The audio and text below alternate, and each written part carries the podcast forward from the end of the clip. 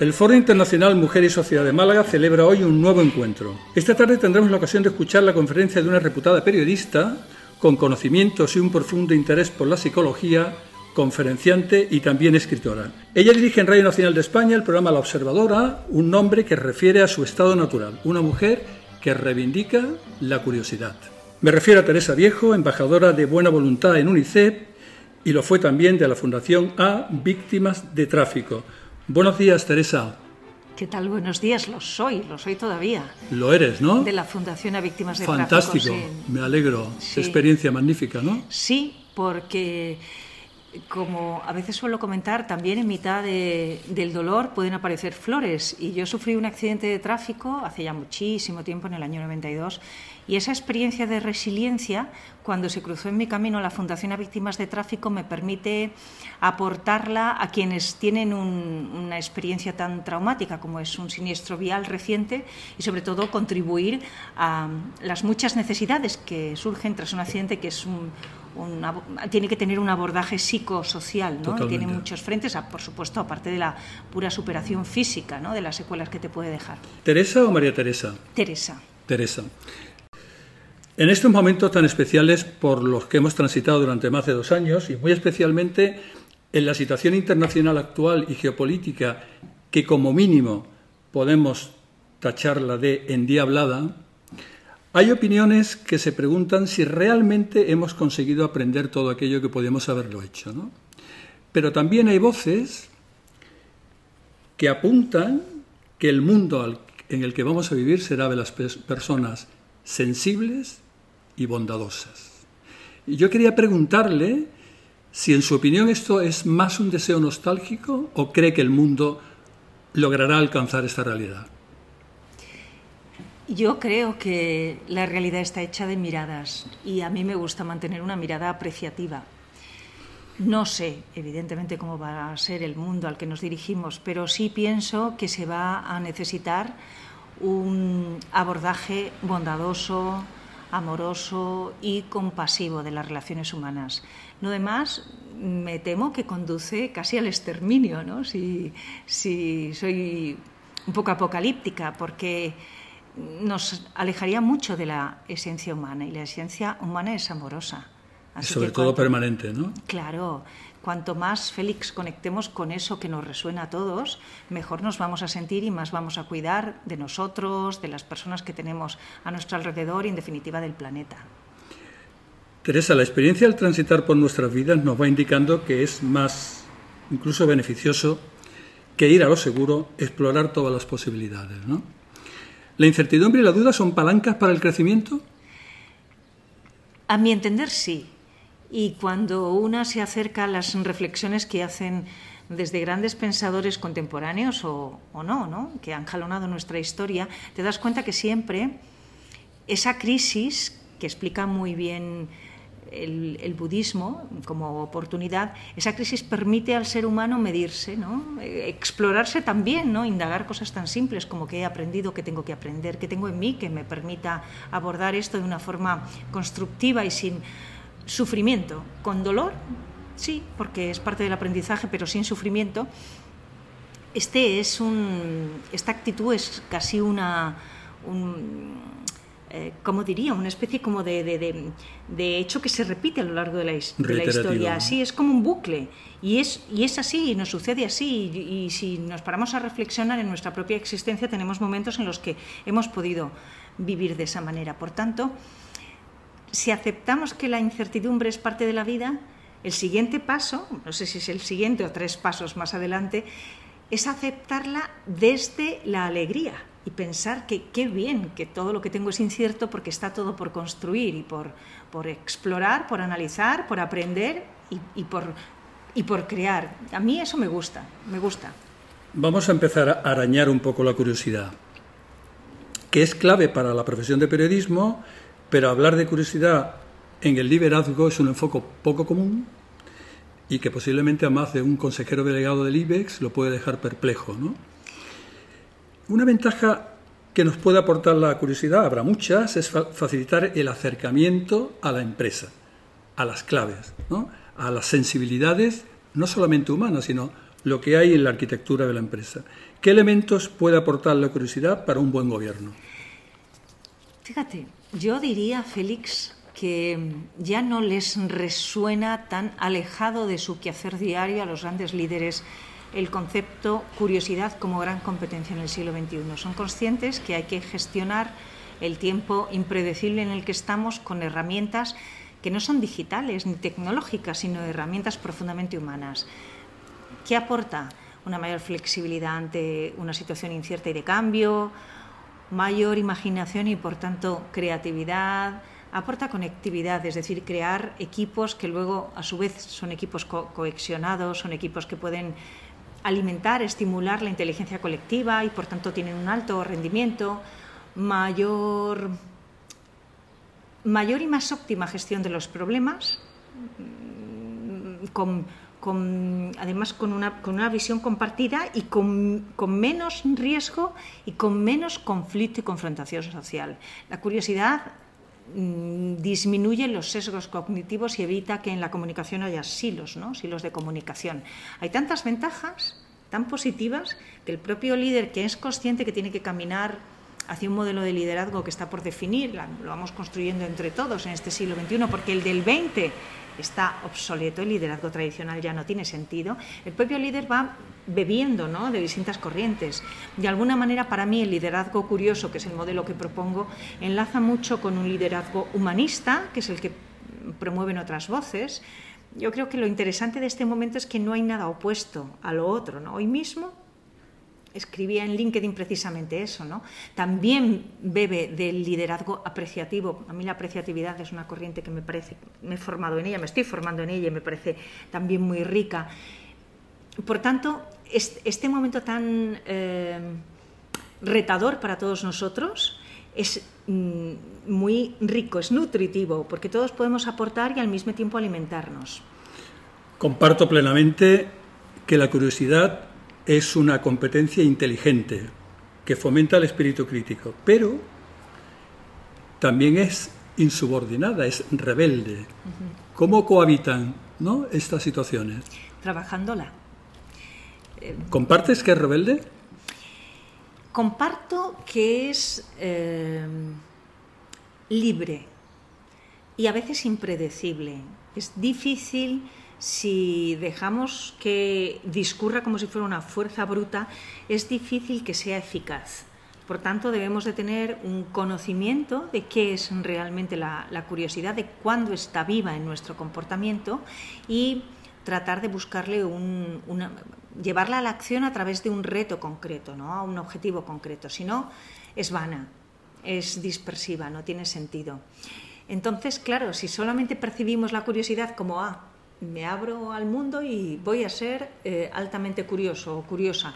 Y no tienes un objetivo, entonces eh, eso de insubordinada que Nabokov lo, la definía muy bien, como claro, los grandes autores tarde o temprano terminan haciendo alguna frase de estas eh, ingeniosas, sí, que, se convierten, historia, sí, que se convierten en tips después y, y, Nabokov decía que era una forma de, de insubordinación muy sofisticada, ¿no? no recuerdo la frase exacta, ¿no? la forma más eh, sublime o depurada de insubordinación.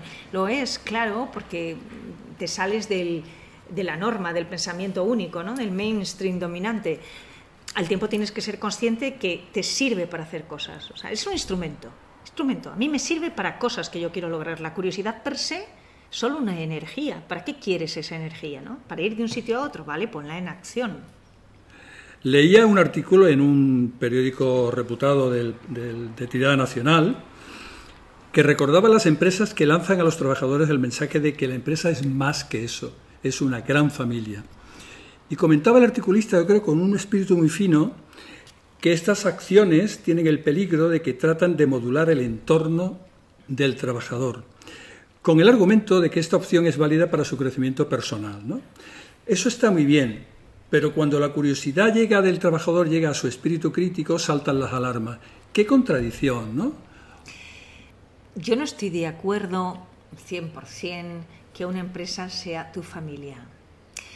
Una empresa es el lugar en el que creces, te proyectas y co-creas con otras personas. La familia es un depósito de seguridad emocional, amorosa, es otra cosa, ¿no? Eh, lo que tampoco puede ser evidentemente la empresa, la organización, es un espacio que te lastime y donde tú sientas que, bueno, que, hay dolor y ese dolor se puede convertir en, en sufrimiento y a veces deriva en una enfermedad. Eso no tiene sentido. Tampoco Mm, parece muy congruente que en ese lugar tú no aportes y no te aporte, porque en ese caso, bueno, pues habría que explorar qué otros lugares te permiten esa reciprocidad tan, sana, tan saludable. Las empresas tienen que contemplar al trabajador con alto comportamiento curioso, trabajador, trabajadora, como un concepto que yo utilizo que me gusta mucho, que es como insatisfechos constructivos. Es decir, la curiosidad tiene que construir, porque si la curiosidad te lleva a un lugar desde el cual traduces lo que se está viviendo en una queja o en una crítica perenne, no construye. Es que yo creo que por eso hay que hacer tanta pedagogía en torno, a, en torno a la curiosidad. Porque primero hay que explicar qué es y luego qué es lo que te reporta y cómo tú tienes que trabajarla. Aquí hay un, un, acto volitivo, ¿no? La voluntad está muy viva para ver qué quiero hacer yo con ella. Pues también la puedes llevar por un camino muy nocivo, que puede ser el, el camino morboso Mm, bueno, yo creo que estamos entrando en, aspectos en los que yo, además, de forma voluntaria no he querido entrar porque rayan la patología. La curiosidad para mí tiene que concebirse siempre como esa fuerza positiva que me permite crecer, expandirme, el concepto, e incluso no mejor que expandirme, florecer, que es precioso. Sí, porque esa, esa vertiente del cotilleo es el que hay que, de alguna forma, eh, situarlo en otro plano completamente distinto. Yo lo sitúo en el plano de, incluso verbal de otra cosa llamada fisgoneo o cotilleo. Son acciones para mí distintas. Ah, al final te voy a tutear.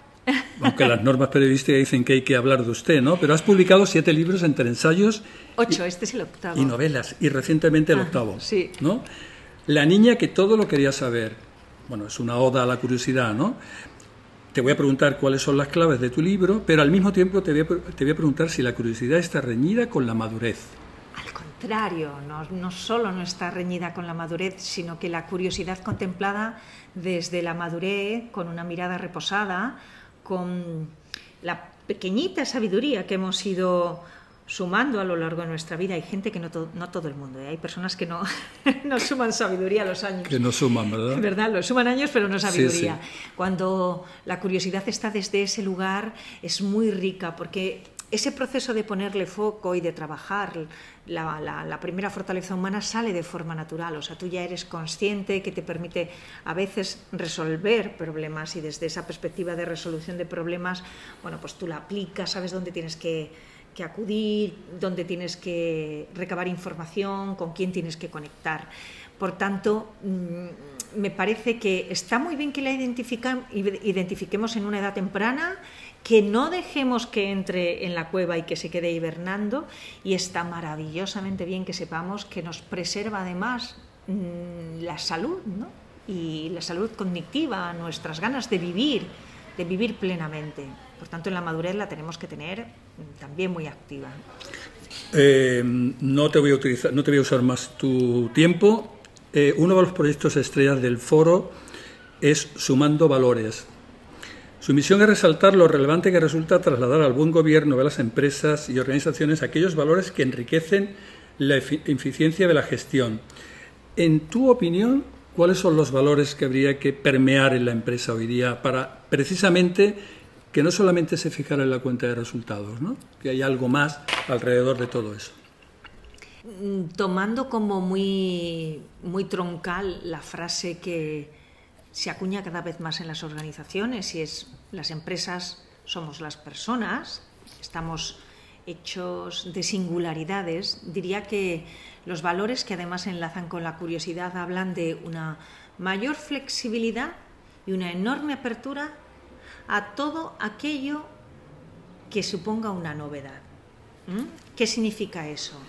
Que no tema el cambio, porque el cambio es la propia vida, que no recele de quien piensa de forma diferente a mí, sino que indague por qué y cómo, de qué manera ha llegado a esa determinada conclusión, qué sabe esa otra persona que yo no sé, o las distintas oportunidades que nos pueden surgir en competencias que hasta el momento no habíamos desempeñado y que se pueden convertir en un reto. Oye, ¿qué puedo hacer yo? Mm, ¿Tengo la oportunidad de hacer este trabajo o esta tarea que antes no había hecho?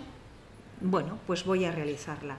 Desde ahí aparecen otros valores que para mí son esenciales y es la empatía y después la compasión para comprender a las otras personas, para co-crear, para contribuir a un bien común, para... El concepto ayuda no me termina de convencer, o sea, la palabra ayuda, que es, muy bonita, implica cierta eh, subordinación. Subordinación al ayudado, ¿no? Entonces a mí no mm. me gusta, me, me gusta más contribuir porque cuando se, cuando se contribuye, como estamos en una empresa, estamos creando algo, ¿no? un espacio de entendimiento o, trabajamos por nuestro bien o servicio, o trabajamos a favor del cliente o lo que sea, pero estamos todos contribuyendo aunque uno aporte mm, una tarea desde su posición de CEO y otro desde la de empleado raso, digo raso entre comillas, ¿no? No significa que, pero creo que esa terminología un poco castrense lo explica muy bien.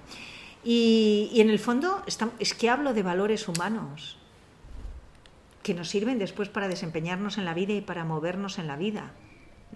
Y todo eso, cuando comprendes al otro y ves que le escuchas y ves que es que, lo que él te dice es diferente, al final eres bondadoso para escuchar mejor.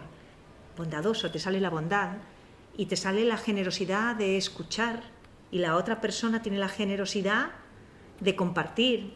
Es, es todo muy, muy rico. Cuando vamos a la esencia de lo que somos, todo funciona.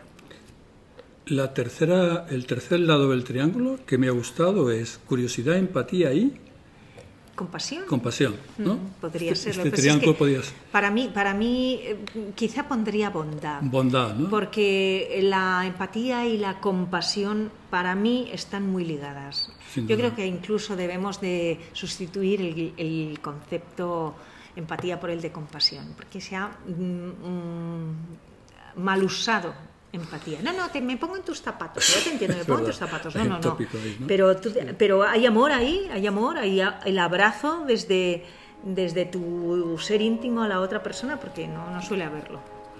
María Teresa, Teresa Viejo, periodista, conferenciante y escritora, ha sido un auténtico privilegio mantener esta conversación contigo. Estaremos muy pendientes de tu conferencia de esta tarde.